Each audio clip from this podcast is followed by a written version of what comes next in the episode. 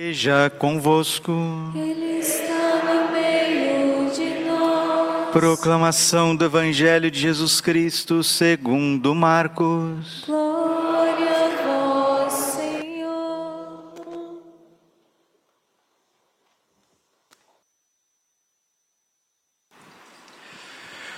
No primeiro dia dos ázimos, quando se imolava o cordeiro pascal, os discípulos disseram a Jesus: Onde queres que façamos os preparativos para comeres a Páscoa? Jesus enviou então dois dos seus discípulos e lhes disse: Ide à cidade, um homem carregando um jarro de água virá ao vosso encontro. Segui-o e dizei ao dono da casa em que ele entrar: O mestre manda dizer: Onde está a sala em que vou comer a Páscoa com os meus discípulos? Então ele vos mostrará, no andar de cima, uma grande sala arrumada com almofadas. Ali fareis os preparativos para nós. Os discípulos saíram e foram à cidade. Encontraram tudo como Jesus havia dito e prepararam a Páscoa. Enquanto comiam, Jesus tomou o pão e, tendo pronunciado a bênção, partiu e entregou-lhes, dizendo: Tomai, isto é o meu corpo. Em seguida, tomou o cálice, deu graças, entregou-lhes e todos beberam dele. Jesus lhe disse: Isto é o meu sangue, o sangue da aliança que é derramado em favor de muitos. Em verdade vos digo: não bebereis mais do fruto da videira, até o dia em que beberei o vinho novo no reino de Deus. Depois de terem cantado o hino, foram para o Monte das Oliveiras. Palavra da salvação. Glória Senhor. Ave Maria, cheia de graça, o Senhor é convosco. Bendita sois vós entre as mulheres, e bendito é o fruto do vosso ventre, Jesus. Santa Maria, Mãe de Deus, rogai por nós, pecadores, agora e na hora de nossa morte. Amém. Vinde, Espírito Santo, vinde por meio da poderosa intercessão do Imaculado Coração de Maria, vossa amadíssima. Jesus, manso e humilde de coração.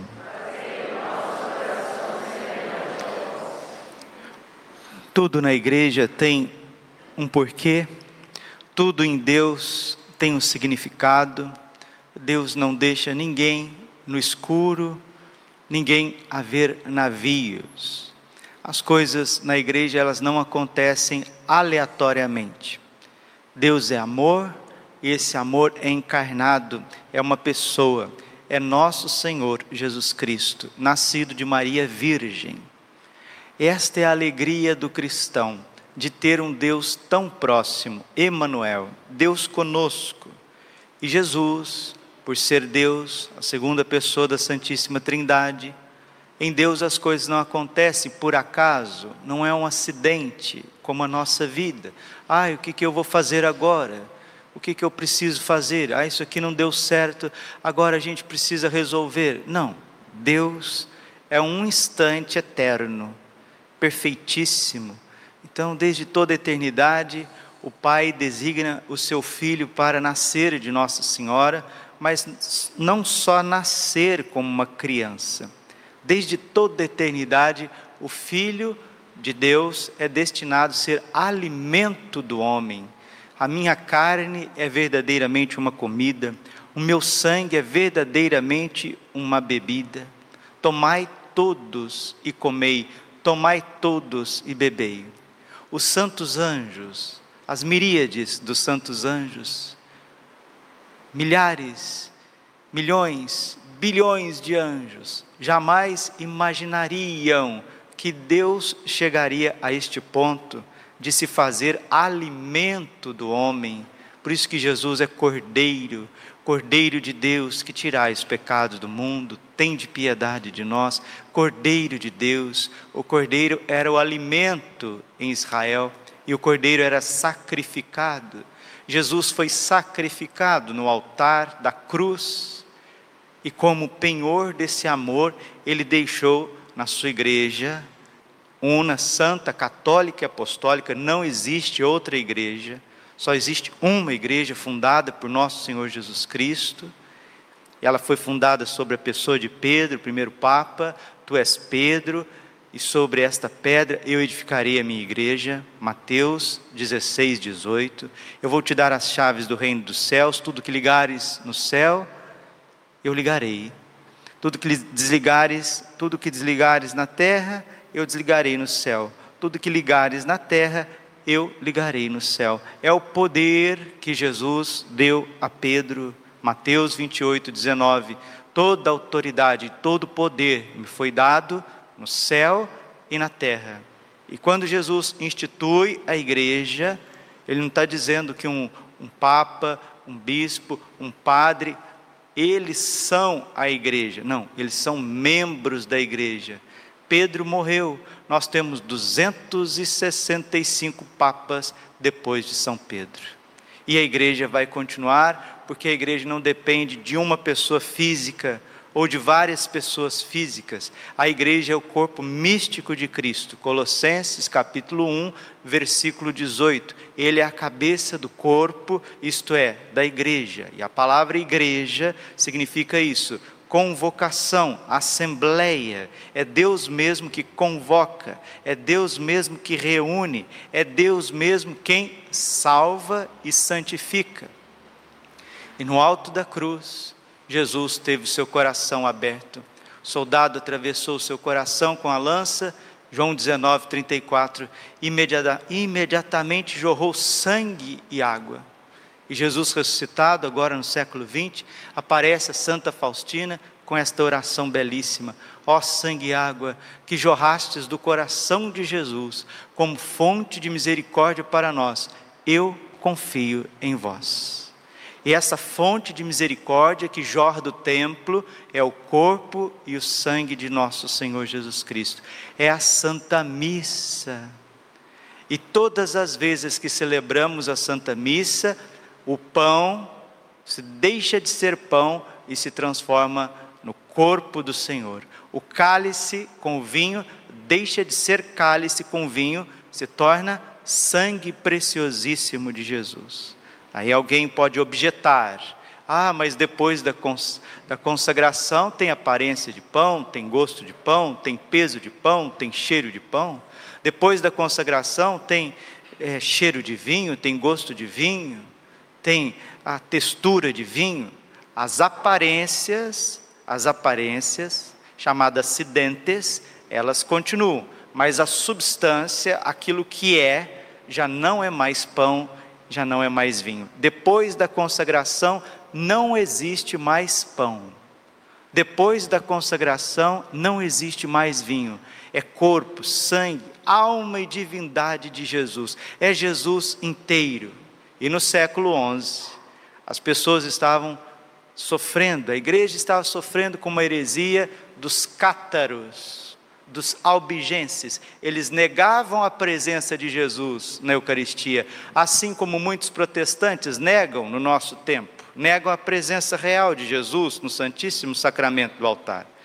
Diz que é só uma aparência, é só uma reunião fraterna, é só um banquete, uma partilha, mil vezes não, fora heresia, não é uma fraternidade, nós não estamos partilhando um pão bento, um cálice abençoado, isso tudo é minorizar o santo sacrifício do altar. A igreja come, manduca a carne de Jesus. Quem comunga está comungando o corpo de Jesus, está bebendo o sangue de Jesus, alma e divindade. Não é símbolo, não é aparência, não é como se fosse. É, isto é o meu corpo, este é o cálice do meu sangue. E Santo Tomás de Aquino diz: aquele que é a verdade não mente, não mente. Pobre de nós, se celebrássemos todos os dias pedaço de pão e um gole de vinho. Pobre de nós, se o nosso alimento, alimento da nossa vida, da nossa alma, fosse um pouquinho de pão, um pouquinho de vinho, mesmo recordando aquilo que Jesus fez. Não, mil vezes não, heresia. A missa é sacrifício presença. A missa é sacrifício cordeiro, a missa é sacrifício, comunhão. E nós precisamos celebrar a Santa Missa com todo amor. Por isso que jamais acontecerá um ato litúrgico, a consagração, sem um sacerdote devidamente ordenado.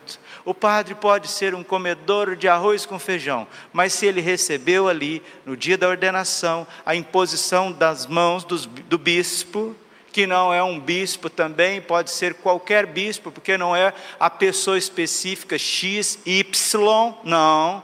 Quem está impondo as mãos naquele homem e sagrando ele sacerdote é Jesus Cristo em pessoa. Jesus Cristo está vivo, ressuscitado. Quando se faz uma ordenação sacerdotal, não é o bispo que vai fazer do Braulio o padre Braulio, mas é Jesus Cristo na pessoa de Dom Milton Antônio dos Santos que impôs as mãos na minha cabeça, me consagrou, ungiu as minhas mãos e naquele momento diz a igreja: deita-se homem e levanta sacerdote. Tu és sacerdote eternamente.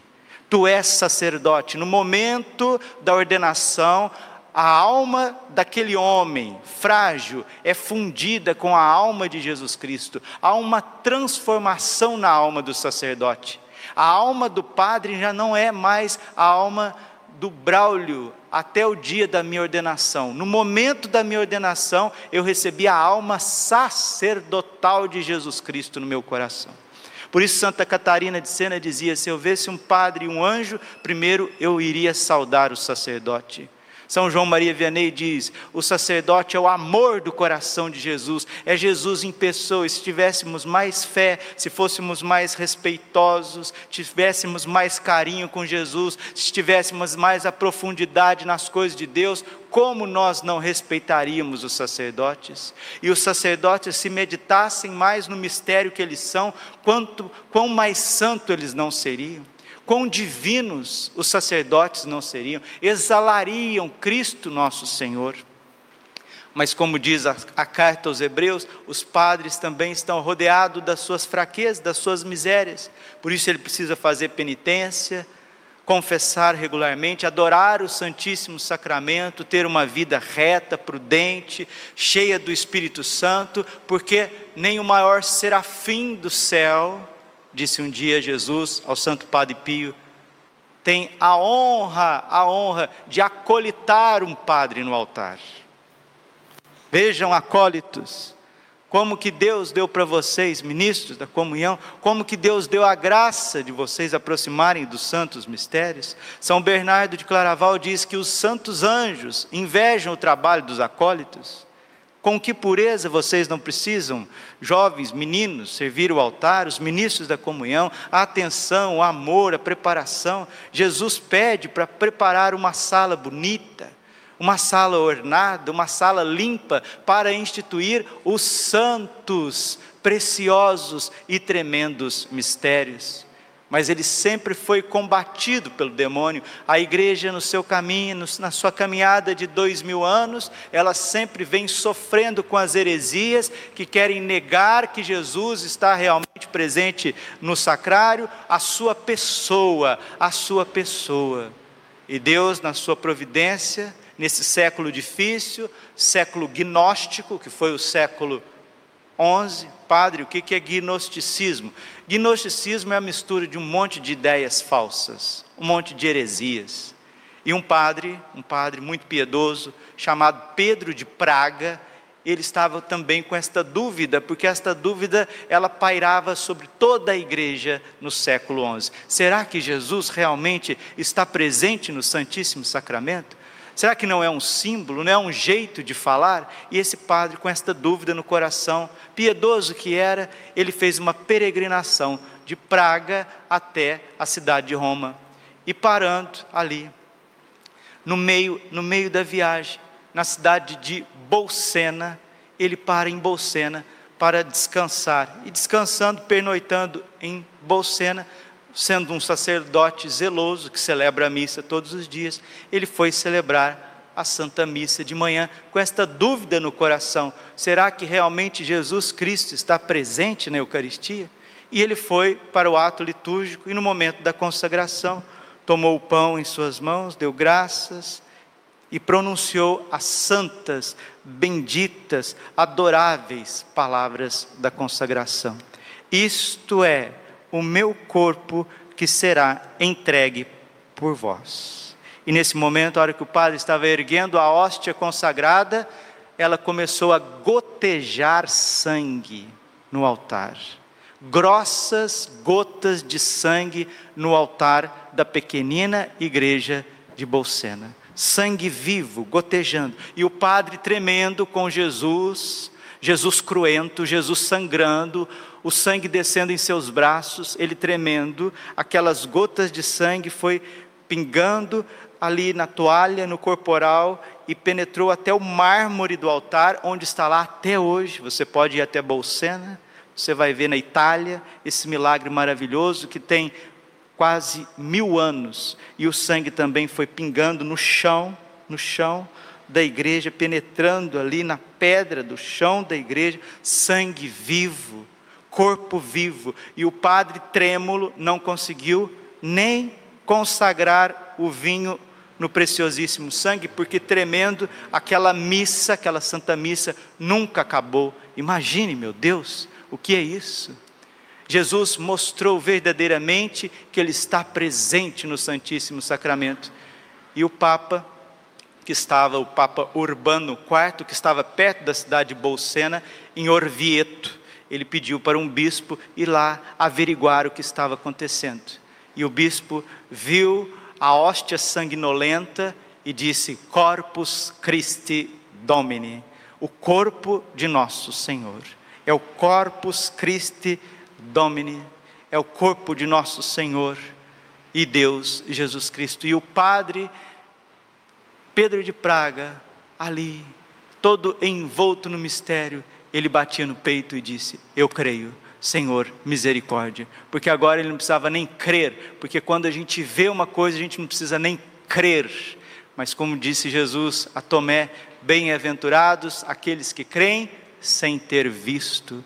Eu não preciso, Senhor Jesus Cristo. Eu, Padre Braulio Silva de Alessandro, eu não preciso que a hóstia fique, a hóstia consagrada fique pingando sangue no altar, ou que o cálice fique como em Lanciano, sangue vivo, sangue ali, onde que pode ser mensurável. Eu não preciso, Jesus. Basta as tuas palavras. Isto é o meu corpo, este é o cálice do meu sangue. E os santos que viviam de fé, Santa Gema Galgani, ela tinha tanto amor por Jesus que quando ela chegava perto do sacrário, o coração dela queimava de tanto amor que a roupa, a roupa, sua roupa, sua camiseta chegava a queimar, a queimar.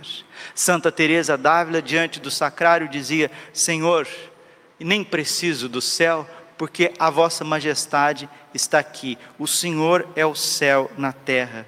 Os santos amavam Jesus Cristo de forma extraordinária. Santo Antônio de Pada, nós estamos na trezena de Santo Antônio, quando comungava Jesus depois da missa, ficava uma hora de joelhos em ação de graças. O Padre Pio chorava, chorava, chorava diante do sacrário, passava as lágrimas dele por causa da nossa insensibilidade com Jesus no altar. Nas aparições de Fátima, o anjo de Portugal trouxe o corpo e o sangue de Cristo para os três pastorzinhos e disse: Vejam o corpo e o sangue do vosso Deus, tão horrivelmente maltratado pelos homens. Nós pisamos em Jesus quando comungamos em pecado mortal. Nós pisamos em Jesus quando entramos na igreja e não fazemos a genuflexão. Nós pisamos em Jesus como quando nos entregamos aos prazeres da carne.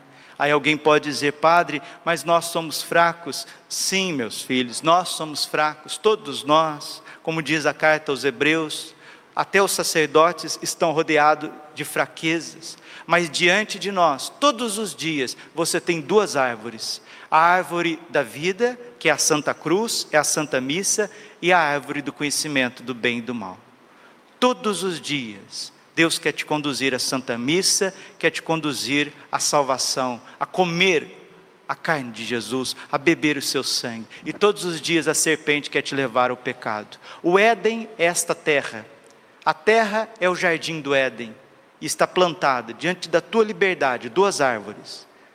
A árvore da ciência do bem e do mal, que é o pecado. É o pecado que sussurra dentro de você. Para você trair a tua esposa, trair teu esposo, para você se prostituir, para você ver coisas indecentes na internet. Está aí o conhecimento do bem e do mal, para você desistir da tua família, para você ficar com raiva das pessoas, para você ficar com ressentimento, para você julgar os outros, rotular, está sempre à tua frente, como diz o Salmo 50. O meu pecado está sempre à minha frente, mas a árvore da vida está, também está sempre à nossa frente. E o bendito fruto dessa árvore, que é o Santíssimo Sacramento, a presença real de Jesus na igreja, está também na nossa frente, todos os dias.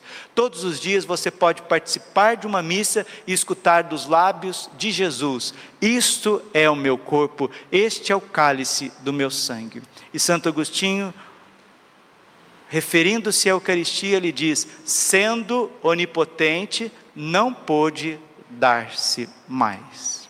Jesus amou-nos até o extremo no Santíssimo Sacramento. De agora em diante, nós precisamos viver para a Eucaristia. João 6,37. Trabalhai não pelo alimento que perece, mas por aquele que o Filho do Homem vos dará. Este o Pai marcou com o seu selo. E graças a Deus, na Bélgica, na cidade de Santa Juliana, de, na cidade da, na Bélgica, né, em Liège, na Bélgica, Santa Juliana de Cornion, uma mística, uma santa enclausurada, Jesus já estava aparecendo para ela no claustro e pedindo que se instituísse uma festa depois de domingo de Pentecostes que honrasse de forma especial o seu corpo e o seu sangue, a sua presença real na Eucaristia. E o Papa, depois do milagre de Corpus Christi e das revelações que Santa Juliana Juliana Cornion estava recebendo em Liège, na Bélgica, foi instituída a festa de Corpus Christi. É feriado nacional, sim, porque o Brasil é terra de Santa Cruz, o Brasil é um país católico, a nossa Constituição Federal é baseada nos santos evangelhos, na moral, e nós, como cristãos, como cidadãos, nós que pagamos impostos, nós que elegemos os nossos governantes, jamais nós podemos permitir que os feriados, os santos feriados religiosos, possam ser retirados da sociedade. O Brasil nasceu católico, se desenvolveu católico e permanecerá católico até a volta de nosso Senhor Jesus Cristo. E não adianta querer minorizar isso, porque o povo brasileiro não vai deixar. Nós somos católicos e ser católico significa ser eucarístico, é viver para a presença de Jesus na Eucaristia. E eu termino essa homilia dizendo uma coisa para você: que a sua vida daqui para frente, ou ela vai ser feliz ou infeliz, dependendo do valor que você dá para Jesus no Santíssimo Sacramento. Aqui que está. Um dia Jesus disse à venerável Martê Robin: que a glória que nós teremos lá no céu depende do amor que nós temos pela Eucaristia aqui na terra, aqui na terra. As pessoas que mais brilham no céu é os que tiveram mais amor a Jesus aqui na terra. Bendito seja o altar de Deus, bendito seja o sacrário, a beleza da igreja, os vasos sagrados, mas principalmente o seu coração. Provérbios 23, 26. Filho, dá-me o teu coração. Jesus se entregou a nós totalmente. Agora é a nossa vez de corresponder a este amor. Padre, como eu faço isso? Reze o seu texto todos os dias. Nossa Senhora é mãe da Eucaristia. Ela foi a que primeiro comungou o seu filho no coração ao receber a encarnação do Verbo no seu seio. Reze o texto todos os dias. Não deixe passar a confissão. A gente sabe que o domingo é o dia do Senhor, santifique o domingo, santifique o domingo. E outra coisa, por que, que católicos vêm na igreja e não vibra pelas coisas de Deus, não tem sensibilidade com Jesus, não tem alegria com a vida dos santos, com a profundidade da igreja? Por que, que tem pessoas que vêm assim e não sentem o fervor no coração? Sabe por quê? Porque Jesus não é o primeiro lugar da vida dessas pessoas. Elas estão preocupadas com o umbigo. Né? Você tem umbigo? Eu tenho um umbigo aqui, um, um buraquinho aqui na barriga. Então elas sempre preocupam com o umbigo. umbigo. Eu sou o centro do universo. E a igreja, os sacramentos existem para me deixar bem. Eu tenho que estar sempre bem. Não posso ter conta, não posso estar doente, não posso ficar triste, não posso morrer. E a igreja tem que dar conta disso. Isso é idolatria. Isso não é religião. Ama Jesus para você ver. Você tenha 70 anos, 80 anos, você tenha 50 anos, você tenha 40 anos, 10 anos, 11 anos, 12 anos, homem, mulher, saúde, doente, ama nosso Senhor Jesus Cristo, como os santos amaram, como Nossa Senhora amou, como São José amou. Você vai ver o que é vida bonita, vida feliz. Você vai ver o que é entusiasmo na tua alma, que é ardor apostólico, e até as tuas faltas, até as tuas misérias, até as tuas quedas. Romanos 8, 28. Tudo concorre para o bem daqueles que amam a Deus. Porque quando Deus permite uma queda, quando Deus permite que você sinta o peso do teu pecado, não é para te condenar. Jesus é misericordioso e ele não morreu na cruz e não instituiu o Santíssimo Sacramento do altar para nos condenar. 3,16 de São João. De tal forma Deus amou o mundo que enviou o seu Filho único para que todo aquele que nele crer não pereça, mas tenha a vida eterna. Você precisa crer no amor de Jesus. A Eucaristia foi instituída por você, diz São José Maria Escrivá, ele está te esperando durante dois mil anos, dois mil anos no sacrário, e gente, durante a semana, é pouquíssimo, são pouquíssimas pessoas que vêm na igreja visitar Jesus. Nós precisamos ter o hábito de visitar Jesus no Santíssimo Sacramento vir passar ali meia hora, 40 minutos, rezar o texto, rezar um breviário, meditar a palavra de Deus, ficar na presença de Jesus, tratar dele com as coisas que nós necessitamos, problemas da família, problemas financeiros. Nós precisamos conversar com Jesus. Santo Afonso de Ligório diz assim: os reis da terra talvez possam dar uma audiência de quando em quando para uma pessoa simples. Mas Jesus está esperando você todos os dias no Santíssimo Sacramento. Você tem o hábito de entrar nas igrejas?